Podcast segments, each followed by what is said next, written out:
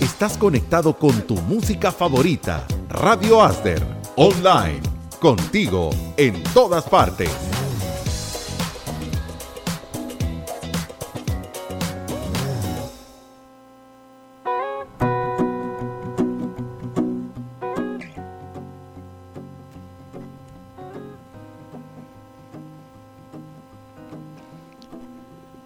Muy buenos días amigos que sintonizan Radio Aster en línea. Bienvenidos a un programa más de Contracorriente en este miércoles 3 de febrero del año 2021.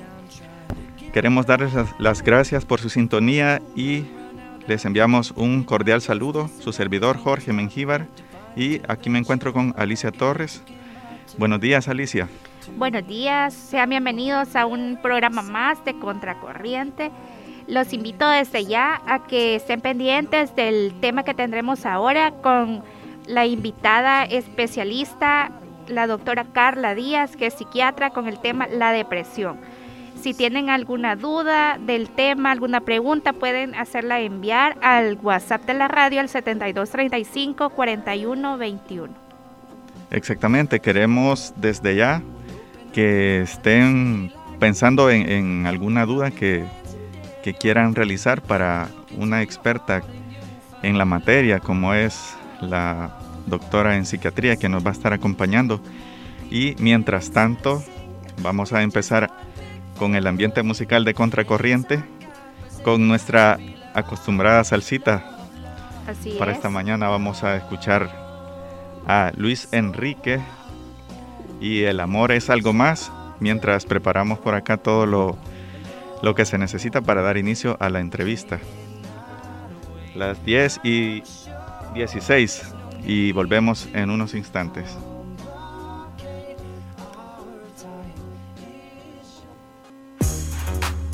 Estás escuchando Radio Asder Online, contigo en todas partes.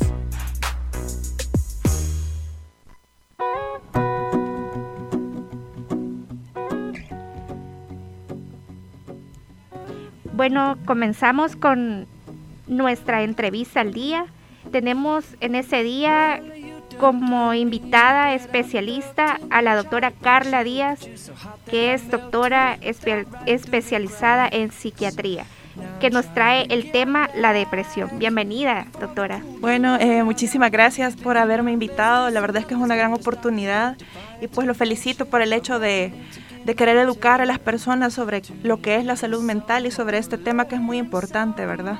Así es.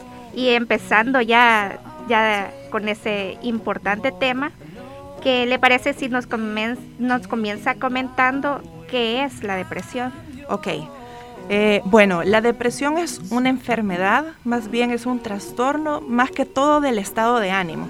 Sí está catalogado entre los trastornos mentales, ¿verdad? pero es específicamente un trastorno del estado de ánimo que puede pues acompañarse de mucha sintomatología bien variada, ¿sí? Pero que sus síntomas cardinales son principalmente tres, que los vamos a desarrollar posteriormente, pero para dar un poquito de la idea, ¿verdad? Eh, son los síntomas emocionales, los síntomas psicomotores que incluyen un retraso psicomotor, ¿verdad? Y lo que son los pensamientos negativos, ¿verdad? Eso sería más que todo lo de lo que es en sí la depresión. Ahora, si vamos a hablar de los síntomas, vamos a hablar un poquito de lo que son los síntomas emocionales. Los síntomas emocionales se caracterizan más que todo por su estado de ánimo deprimido, que todas las personas lo llaman tristeza. ¿Verdad? La tristeza es algo que solemos confundir con depresión. ¿Sí? La tristeza no es una enfermedad, la tristeza es un síntoma, un síntoma de la enfermedad que es la depresión. Y se acompaña también pueden presentar ansiedad, pueden presentar irritabilidad que se traduce como un enojo fácil, ¿verdad? O sea, nos enojamos más fácilmente, ¿verdad? Y esos serían como en sí los síntomas emocionales. Y ahora nos vamos a los síntomas psicomotores o retraso psicomotor. Estos incluyen otras cosas, como por ejemplo vamos a ver a estas personas con su, rostro eh, sin mucha expresión facial, ¿sí? Sí. Entonces, o si no, lo vamos a ver con un rostro muy decaído, o sea, es evidente eh, su tristeza. Aparte de eso, hablan un poco más lento, es como una sensación de pérdida de energía, la cual se traduce también en que ya no quiero levantarme, ya no tengo deseo de irme a bañar, no tengo hambre, no tengo deseos de comer, no quiero hablar, hablo muy poco y muy lento, ¿verdad? Y por último nos vamos a los pensamientos negativos, que estos son los que incluyen los sentimientos de culpa, ¿verdad? Y es una culpa inapropiada porque en realidad son culpas que sienten de eventos pasados y que probablemente no tuvieron nada que ver, pero él siente culpa, ¿sí? Sí. Y a la vez de eso también están los pensamientos suicidas, ¿verdad? También hay pensamientos de desesperanza en el cual pueden sentir o creer que ya no van a lograr salir de esto, no van a lograr salir adelante, ¿verdad? Está, eh, y los pensamientos suicidas que son los, los pensamientos como más eh, peligrosos, ¿verdad? Los pensamientos suicidas ya se traducen a una depresión ya grave. También hay mucha desesperanza, hay minusvalía, ese sentimiento de sentir de que nadie lo quiere, que es menos, ¿verdad? Doctora. Sí. Yo tengo una, curiosidad. Ok. ¿Cómo es que se hace una diferenciación de los síntomas normales que una persona puede sentir tristeza? Porque hay mucho, no sé si ustedes han escuchado que la gente dice, hoy ando depre. Sí. Pero ese es un sentimiento normal, ¿verdad? Exacto. no es que necesite. Lo mismo, que quizás en ese momento no es ando depre, sino que ando triste. Ando triste. ¿Verdad? Y como hablamos, la tristeza es una emoción y es eh, algo como reactivo si nos sucedió algo nosotros sentimos tristeza, pero si no fue algo muy grande emocionalmente, entonces nosotros pues lo superamos rápido, ¿verdad? Entonces la tristeza es como parte de la depresión, sí, pero no. Ahora, ¿cómo hacemos un diagnóstico en sí? Eso tiene que ver mucho con el tiempo de evolución. Pero si nosotros nos sentimos tristes, más todo lo que hablamos eh, anteriormente, dos semanas consecutivas, eso quiere decir eso todos los días, por dos semanas, lo más probable es que ya estemos entrando en un cuadro de depresión. Y así como la intensidad de los síntomas también depende de qué tipo de depresión voy a tener, si voy a tener una leve, una moderada o ya una grave que ya se acompaña, como habíamos dicho, de, de ideas suicidas, ¿verdad? Que es lo más complicado de todo esto. Y también pueden presentar psicosis, ¿verdad? No todos, pero sí pueden presentar psicosis en estados graves de depresión estaba escuchando yo de que, porque si la mayoría de personas dicen, ay, que porque ando triste puedo tener depresión. Pero estaba escuchando y estaba leyendo de que también hay casos que se dan de que mm, las personas no, no se ponen así tristes o decaídas, sino que todo lo contrario, que se ponen como exaltadas. ¿Cómo podríamos nosotros, si en nuestras casas o conocemos a alguien que, que sea así, cómo podemos nosotros tratarlo o ayudarle cuando... Eh, ¿Usted se refiere a exaltación a decir que es muy enojado, por ejemplo? Vaya, ajá. Por eso es que cuando hablábamos de los trastornos emocionales o síntomas emocionales, hablamos de la irritabilidad, porque también puede ser, por ejemplo, en los adolescentes. La irritabilidad es el síntoma cardinal o sea, predomina más la irritabilidad que la tristeza, por ejemplo, en los adolescentes. O sea, se vuelven muy enojados, explosivos, rebeldes. Y nosotros podemos ver esos cambios de conducta y lo que nosotros decimos es rebeldía. Pero probablemente también pueden estar en un estado depresivo que se manifiesta de diferente manera. ¿Verdad? En ellos es muy diferente que una persona adulta que sí manifiesta la tristeza, eh, la minusvalía, la culpa, el descuido de su persona, ¿verdad? Y eso de querer estar solo, eh, eso son lo, es lo que, más, lo, que más predomina en ellos. ¿Y cómo podríamos diferenciar una depresión con otros trastornos, como por ejemplo la ansiedad? Ok, bye.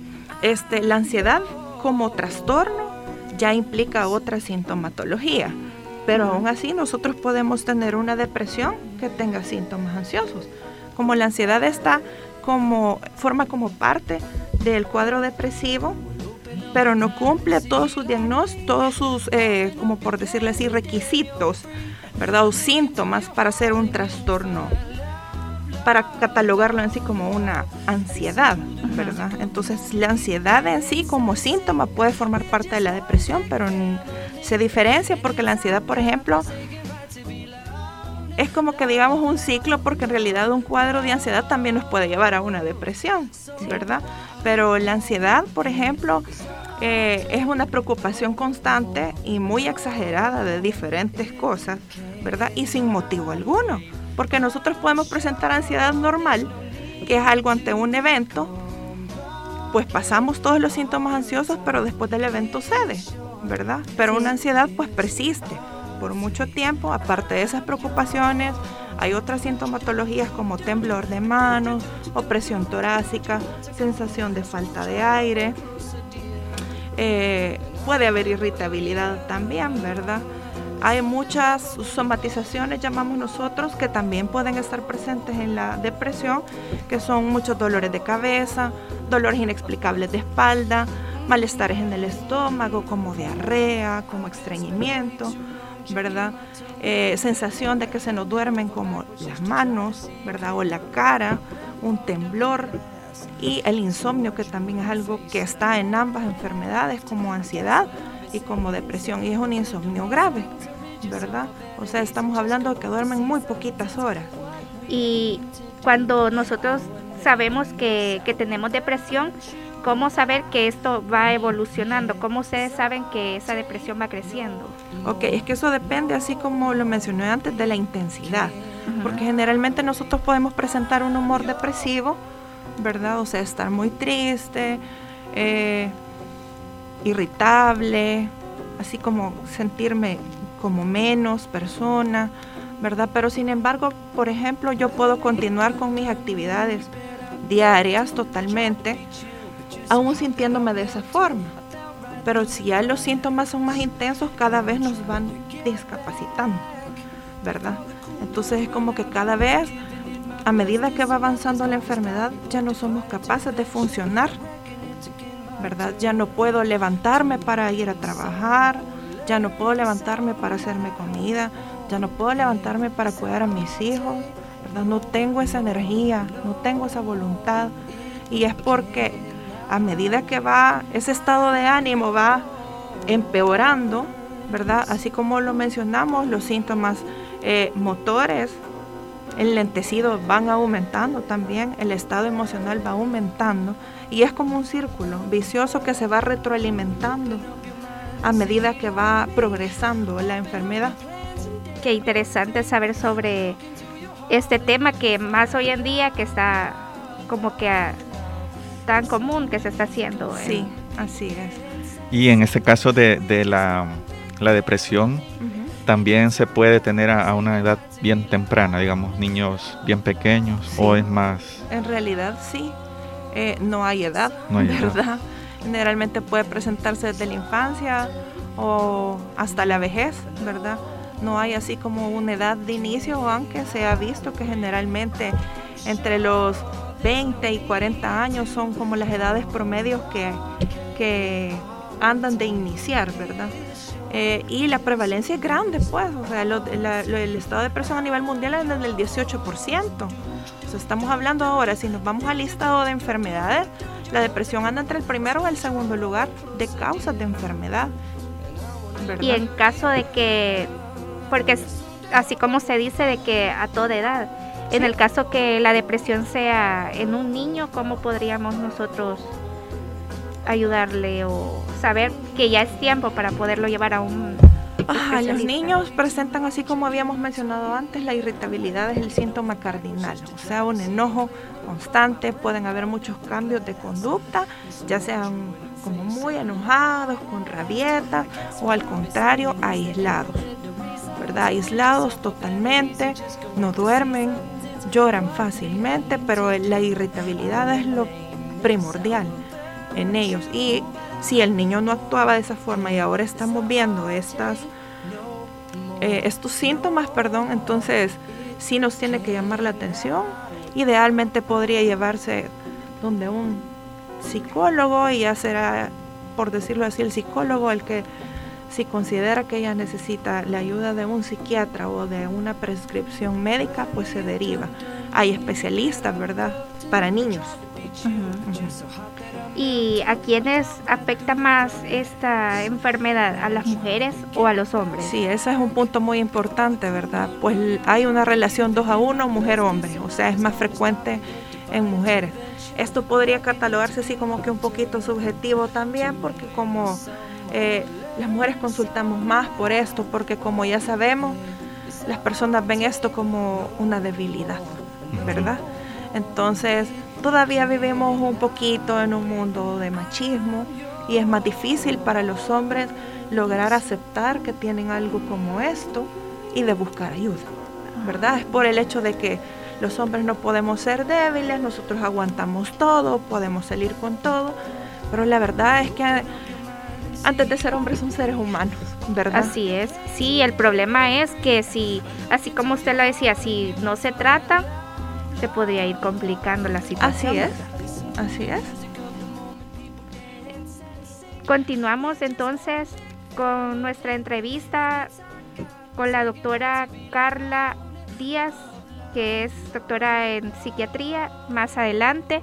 Y los invitamos a que nos hagan sus preguntas o inquietudes a nuestra especialista al 7235 4121. Exactamente, nuestro WhatsApp está disponible para que puedan hacer sus consultas y nos vamos a quedar con una breve pausa musical. A continuación, a las 10 y 48 de la mañana vamos a escuchar a Dua Lipa y su canción Don't Start Now y regresamos en breve con más de esta interesante entrevista esta mañana en Radio Aster en línea. Suena tu música, suenan tus éxitos. Radio Asder, online, contigo en todas partes.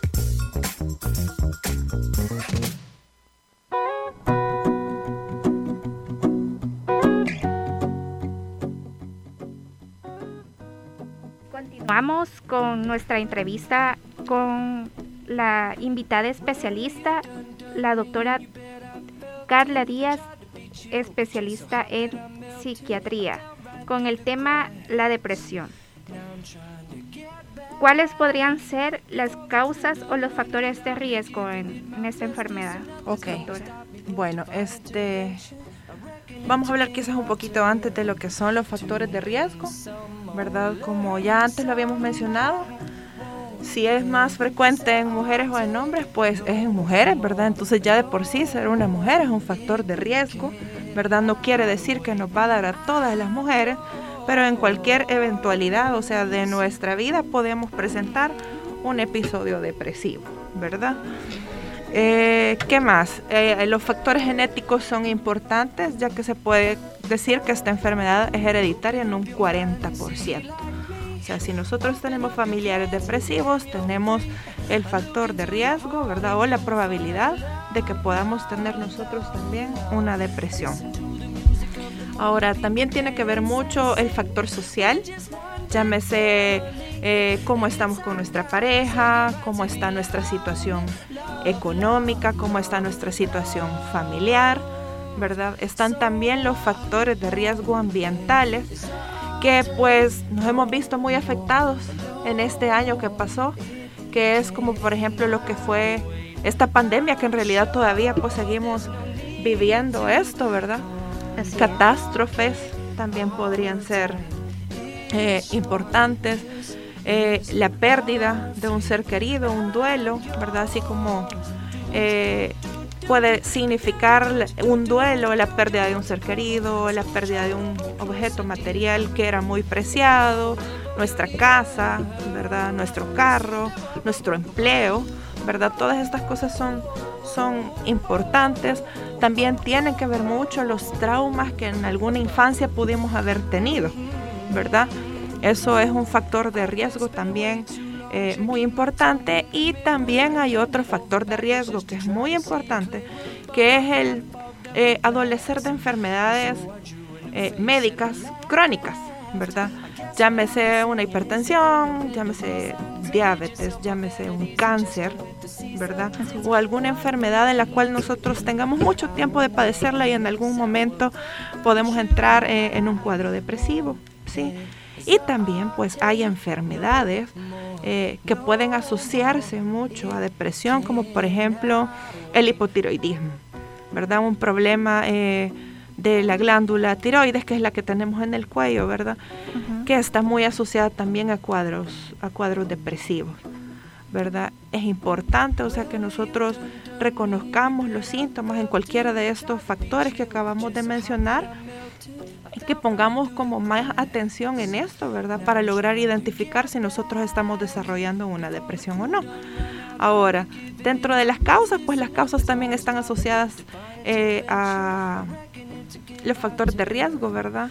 Pero principalmente dentro de las causas, así como lo mencioné antes, la hereditaria es una de las de las más eh, importantes, o sea, la causa genética que está relacionado a muchos cromosomas, ¿verdad? Que nosotros tenemos en nuestro cuerpo, que se han visto como que muy, muy, muy eh, ligados a lo que es la, depresión, ¿verdad? Ya como lo dijimos también, eh, la pérdida de un ser querido también puede ser una causa, ¿verdad? O de cualquier otra situación que para nosotros fuera muy preciado los traumas que en algún momento pues podemos vivir, las enfermedades que podemos padecer, ¿verdad?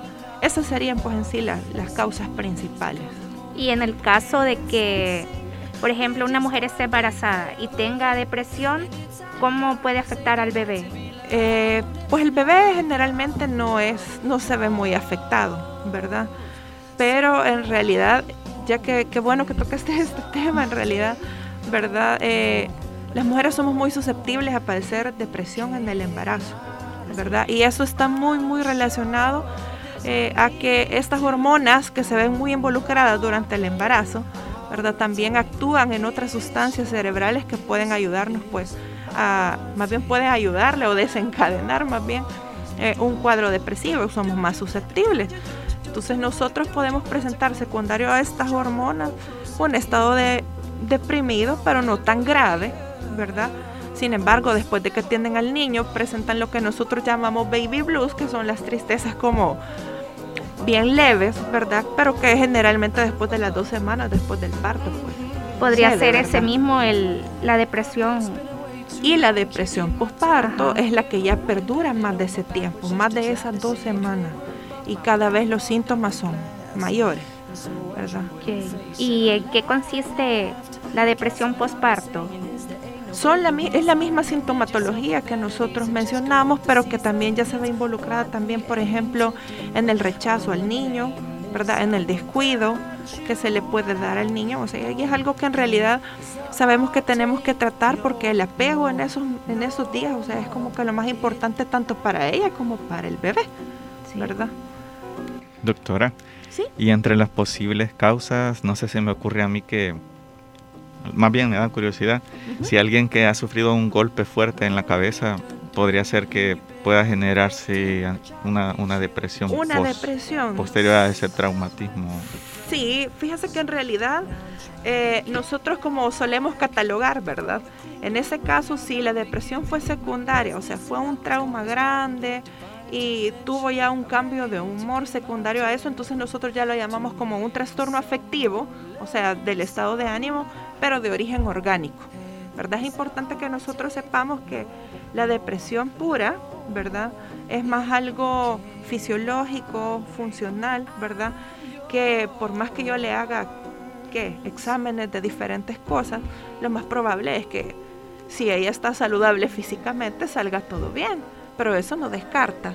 Vea, nosotros lo evaluamos con todo lo que hablamos principalmente, con su cuadro clínico, la depresión, la idea de minusvalía, culpa, desesperanza y todo lo que habíamos hablado antes. ¿verdad? Entonces el diagnóstico se hace así y pero ya si nosotros tenemos una causa orgánica, llámese un trauma en la cabeza o un hipotiroidismo, por decirlo así, que no esté controlado, eso nos puede causar una depresión, pero ya la catalogamos como algo orgánico, un afectivo orgánico, así le llamamos nosotros. Qué importante conocer sobre todas estas causas. Ahorita nos está llegando una pregunta a la página de nuestro programa y dice, ¿se puede tener depresión por acoso sexual? Sí, en realidad no va a ser en sí la causa eh, principal, pero si ya ese acoso ya llegó a afectarnos eh, de tal modo, o sea, psicológicamente, que nosotros podemos ir desarrollando eh, la depresión, o sea, como eso se puede dar por cualquier trauma, principalmente psicológico, ¿verdad?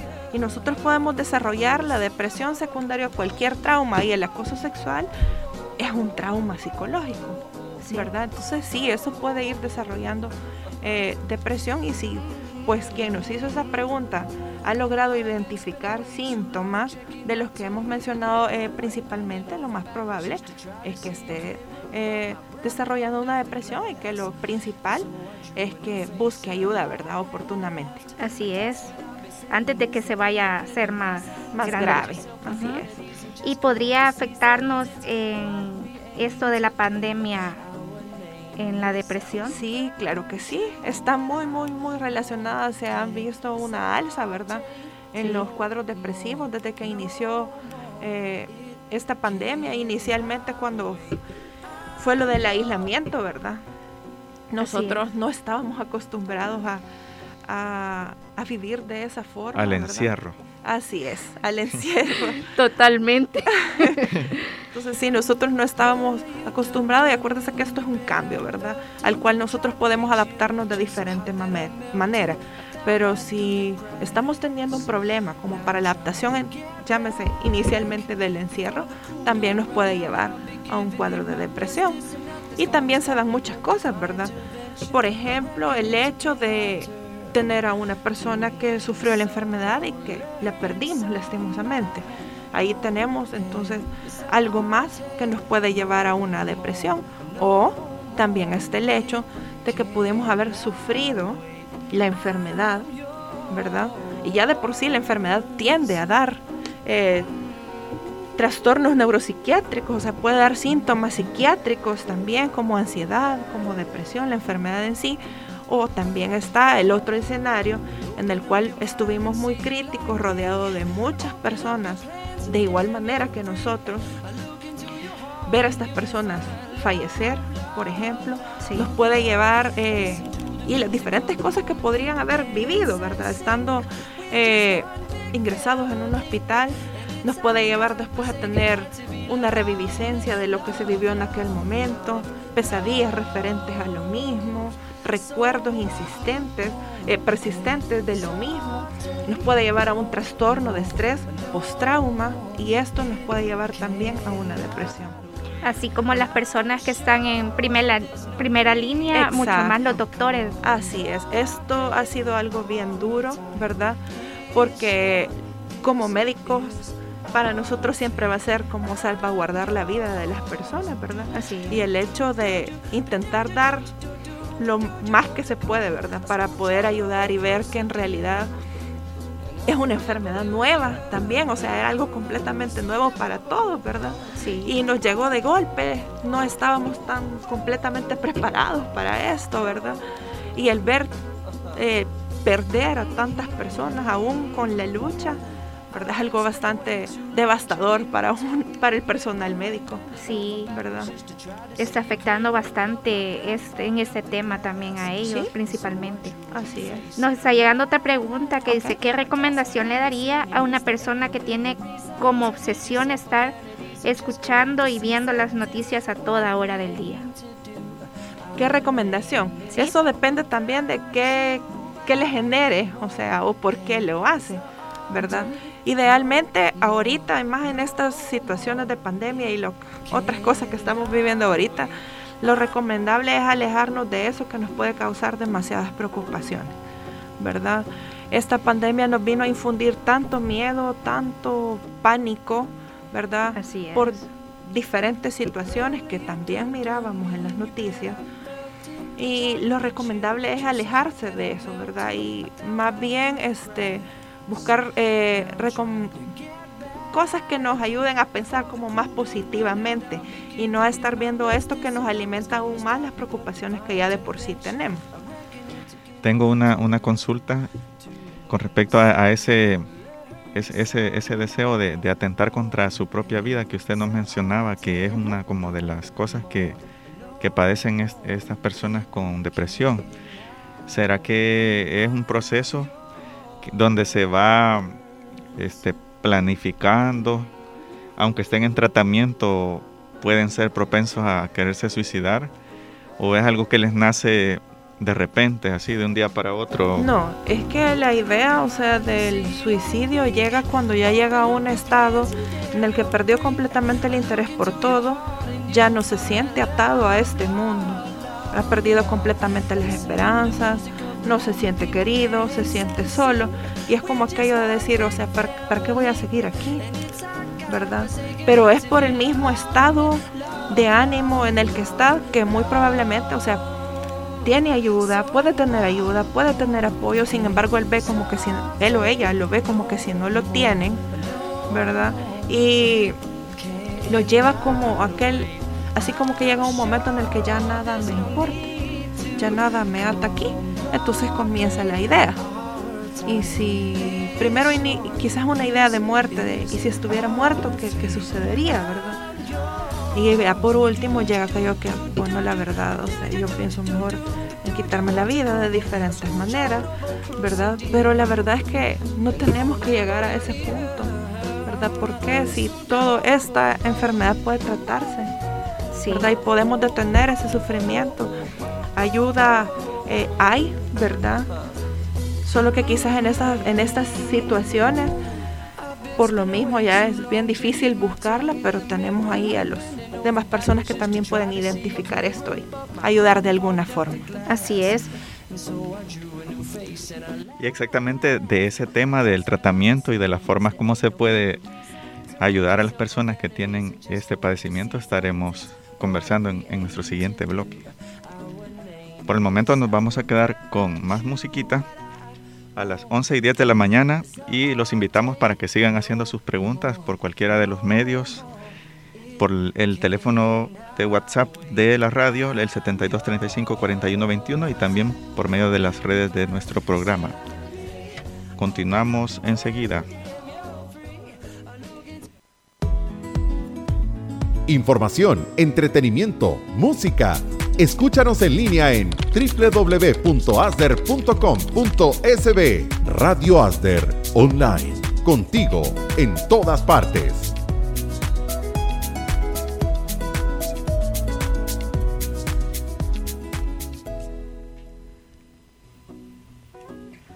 Continuamos con este programa Contracorriente. En este día tenemos como invitada a la doctora Carla Díaz, psiquiatra, con el tema la depresión. Cuando usted ya tiene el, diagnóstico de que la persona padece de depresión, ¿cómo es el método que ustedes siguen para darle medicación al paciente? Ok, bueno, este, el manejo de la depresión es, tiene que ser algo integral. ¿verdad? Llámese integral, a que también, aparte de los medicamentos, pues nosotros necesitamos brindar psicoterapia como para lograr eh, hacer ver que las personas tengan como una visión diferente, porque eh, en muchas ocasiones eh, el paciente deprimido pues tiende a ver derrumbado todo su mundo, ¿verdad? Y puede ser que no sea así en algunas ocasiones, sí, puede ser así, ¿verdad? Pero en algunas ocasiones no, ¿verdad? Y pueden sentirse solos cuando están rodeados de personas, ¿verdad? Pueden sentirse eh, no comprendidos, pueden sentirse como una carga por el hecho de que las demás personas están preocupados y quieren ayudarle, ¿verdad? Y solo ven eso cuando no cuando podría existir la posibilidad de que puedo pensar diferente. Por ejemplo, wow, tengo tantas personas que quieren ayudarme, voy a recibir su ayuda. Pero al contrario de eso, piensan, soy una carga. Y es por el mismo estado de ánimo que nos da estos pensamientos negativos que de alguna forma la psicoterapia nos ayuda pues como a cambiar esa forma de pensar o a que vea que hay diferentes opciones y no solo ese pensamiento o ese sentir negativo. ¿verdad? Y pues de los fármacos generalmente eh, pueden darse ya en una depresión moderada o en una depresión grave.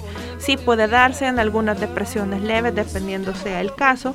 Y también tenemos, porque generalmente cuando se presentan los episodios depresivos, eh, tienden más o menos eh, como durar más o menos como seis meses, por decirlo así, ¿verdad? Pero si ya nosotros hablamos de un estado de depresión no tan intenso, pero prolongado, más de dos años, por ejemplo, estamos ante un cuadro de lo que nosotros llamamos una distimia, ¿verdad? Que es una depresión crónica, pero en un estado de depresión leve, ¿sí? Entonces eso también suele tratarse. Hay diferentes medicamentos, ¿verdad? Que pueden brindarse y es importante porque así como le digo, digamos por decirlo así, que el medicamento puede ser como el 70%, el, no, como el 60% del trabajo, la psicoterapia hace el resto, ¿verdad? Para poderle ayudar como a esta persona, ¿verdad? Quiero que quede bien claro que los medicamentos de la depresión, eh, dependiendo de cómo sea el caso, por ejemplo, si ha sido un primer episodio, ¿verdad? El tratamiento se le va a dar por lo menos de uno o dos años, aunque sus síntomas hayan cedido, por decirlo así, a los cuatro meses después del tratamiento. Pero generalmente uno o dos años debe de persistir con el tratamiento y luego es el psiquiatra, ¿verdad? En este caso en el que decide irlo destetando hasta eh, finalizar eh, la terapia farmacológica, ¿sí? Y pues si no hay un, nuevamente un, un episodio, ¿verdad? Entonces ya solo fue ese episodio y acabó. Ya de ahí tenemos depresiones recurrentes, los cuales eso quiere decir que son dos o tres episodios en el año, que en ese caso pues lo ideal es que la persona tome tratamiento ya de por vida. No es que sean dependientes al medicamento y eso también necesito que lo comprendan los medicamentos para la depresión no crean dependencia, ya no nos vamos a ser adictos a los medicamentos, pero recordemos que si hablamos de una depresión recurrente, estamos hablando de una enfermedad crónica. Llámese una enfermedad crónica hipertensión arterial. Llámese una enfermedad crónica diabetes mellitus. ¿Qué significa esto? Que necesitas un medicamento para estar estable, ¿verdad? No es que sea dependencia, o sea, que se va a morir si no, si, si no se lo toma, ¿verdad? Pero sí es importante que sepamos que lo necesitamos para estar estable, ¿verdad? Entonces no, no, no son medicamentos que le van a generar eh, dependencia o adicción. pero que son necesarios. Conocer sobre todo eso, ¿verdad? Y en el caso de que nosotros conozcamos a alguien que nosotros hemos visto que tenga estos síntomas para que nosotros sepamos que sí tiene depresión pero en el caso que la persona se niegue a, reconocer que eh, tiene esa enfermedad y que no quiera recibir ayuda, ¿cómo podríamos nosotros ayudarle? en este caso, pues tal vez podría se, se podría dar la opción de que buscaran a alguien que, que llegara al domicilio, ¿verdad? Como a buscarlo o por lo menos intentarlo convencer de que hay otras opciones, ¿verdad? Que hay soluciones que pueden mejorar su estado ¿verdad? Para que luego pues busque ayuda oportunamente, pero en realidad sí, o sea, es bien difícil si la persona no quiere, ¿verdad? No quiere recibir la ayuda, probablemente por su mismo estado, pero la verdad es que eh, amigos, familiares, este, las personas que tenemos a nuestro alrededor, si no es la persona que, o que está la persona en completa negativa, que no quiere aceptar el hecho de que está enfermo, pero las otras personas lograron identificarlo, de alguna forma u otra pueden persuadirlo para buscar ayuda o por lo menos no llegar al punto tal de, que esté tan grave. ¿vea? Si nosotros identificamos alguno de los síntomas de forma más oportuna, la ayuda va a ser más rápida y por ende no vamos a llegar a ese punto. Y también quería tocar un punto eh, que también es un tabú en esto de aquí, y es que nosotros los psiquiatras brindamos eh, una terapia que todo el mundo la considera súper fatalista, que es la terapia electroconvulsiva, ¿verdad? Generalmente la terapia electroconvulsiva se ha visto que actúa a nivel de las sustancias cerebrales, ¿verdad? Porque hay muchas sustancias cerebrales que están involucradas con, este, con esta enfermedad de la depresión. Entonces la terapia electroconvulsiva eh, actúa más o menos a nivel de estas sustancias mejorando el estado de ánimo del paciente. Muchas personas creen que la terapia electroconvulsiva deja a las personas directas, deja a las personas como que si son zombies, pero no es el caso. ¿verdad? ¿En qué consiste? ¿Es como el poner electrodos? Sí, se pone una diadema, ¿verdad? Que tiene unos electrodos en el cual se le da una descarga, la cual es calculada por edad, por peso y todo eso, ¿verdad? Una descarga eléctrica que le genera a la persona una convulsión, ¿verdad? Eh, se ha visto que es sumamente efectiva en los cuadros depresivos, más con ideación suicida o tentativa suicida, ¿verdad? Pero sí es, es bueno eh, aclararlo porque sí muchas personas creen que esto es eh, que se va a morir o que va a quedar zombie. Eso es lo que, lo que más que he escuchado que me dicen, ¿verdad? Sí, también con lo que, ya que mencionaba esto, hay muchas personas que tienen miedo al escuchar la palabra psiquiatra porque saben que tienen el problema, pero tienen miedo de acudir a un psiquiatra porque ya van pensando que los van a meter a manicomio. Es, es por el estigma y eso de alguna forma tenemos que luchar y tenemos que eh, lograr eliminar, ¿verdad? El estigma de que se tiene sobre los trastornos mentales, ¿verdad? Así es. Porque muchas personas eh, consideran que al psiquiatra solo van los mal llamados, digo yo, locos, ¿verdad? Porque nosotros atendemos diferentes tipos de trastornos, ¿sí? Trastornos, eh, por decirlo así, del pensamiento, de las emociones, problemas de sueño, adicciones, ¿verdad? Todo, todo esto. Y este, a veces pues muchas personas viven y sufren en silencio solo por el que dirán las demás personas. Así es. ¿Verdad?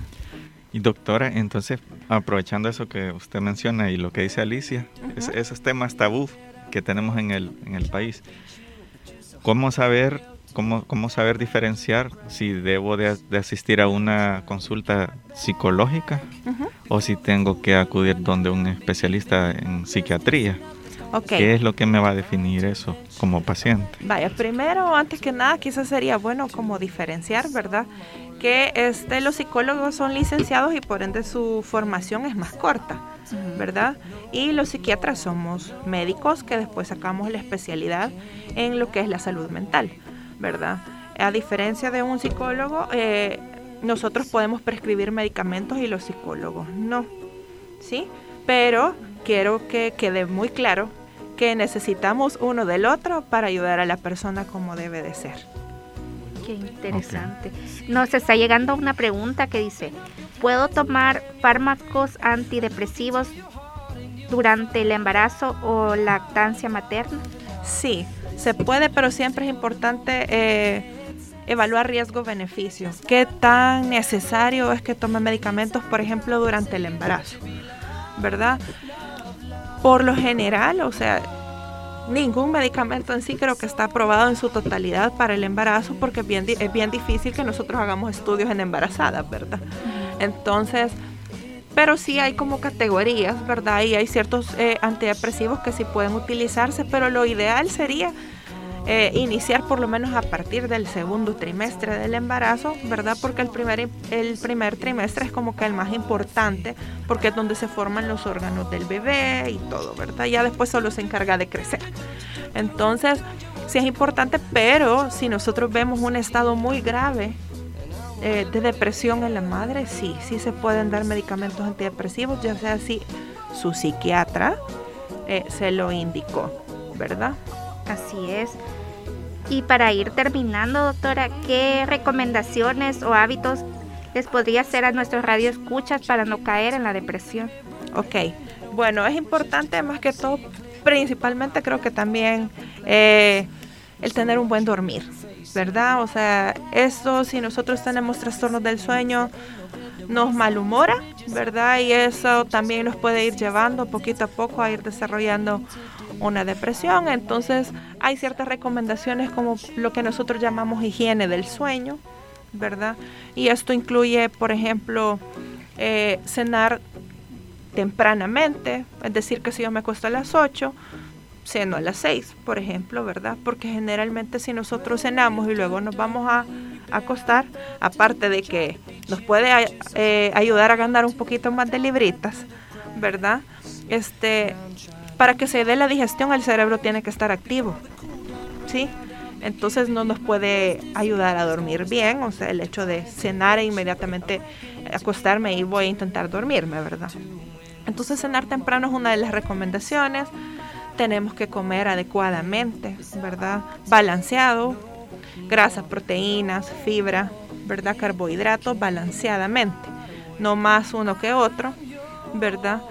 Eh, podemos tomarnos una bebida caliente, ¿verdad? De la noche, eh, ya sea un té de manzanilla o de tilo, que los encontramos en el súper, un, un vasito de leche tibia o caliente. Esto pues nos ayuda a relajar el cuerpo, ¿sí? También tomar una ducha de agua tibia, ¿verdad? Antes de dormir, eso también relaja el cuerpo. Si nosotros hacemos todas estas cosas, es como que también estemos como preparando nuestro cerebro y que este va a ser el preámbulo antes de que nosotros nos vayamos a dormir, ¿verdad?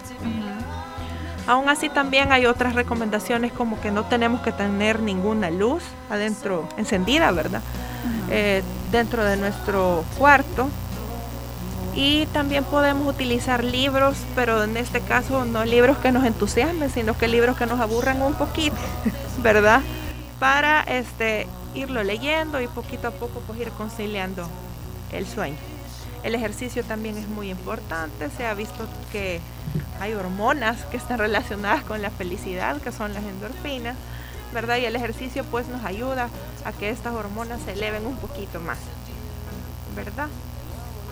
Y en el caso de que nuestros radioescuchas ya hayan identificado alguno de esos síntomas y quieran consultarla o dónde pueden irla a ¿Dónde pueden encontrarla?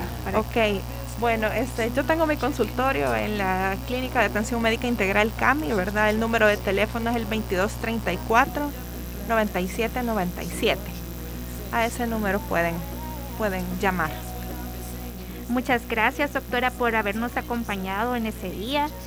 Y es bienvenida, tiene las puertas abiertas en nuestro programa Muchísimas para gracias muchas gracias por toda la información que nos ha compartido la doctora Carla Díaz en esta mañana en nuestra entrevista.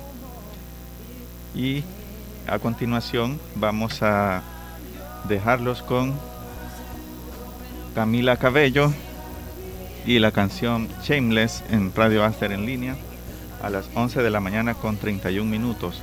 Gracias por su sintonía.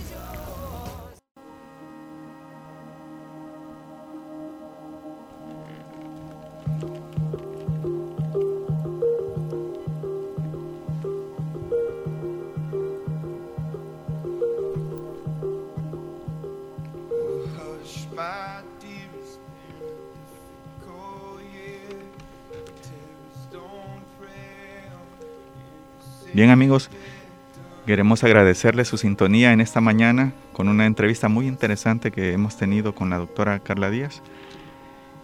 Y en este momento vamos a finalizar nuestro turno de un miércoles más, agradeciéndoles a todos los que participaron y como siempre invitándolos para que escuchen estos programas en forma diferida, en grabación en las plataformas digitales donde se encuentran disponibles, según lo que les hemos estado anunciando en las redes. Así es. Y los invitamos que sigan pendientes en nuestras redes sociales de la página. Si todavía no les han dado seguir o like, los invitamos que la sigan y le den like a nuestra página en Instagram y también en Facebook. Nos pueden encontrar como Contracorriente. También en TikTok, ¿verdad? También en TikTok. ya y, se te olvidó. Y como decía mi compañero, nos pueden escuchar también como podcast en Spotify y en los demás sitios. Exactamente.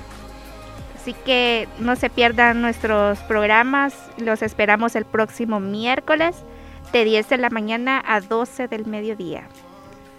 Se despiden de, servidores de ustedes y amigos Jorge Mengíbar y Alicia Torres. Nos vemos el próximo miércoles.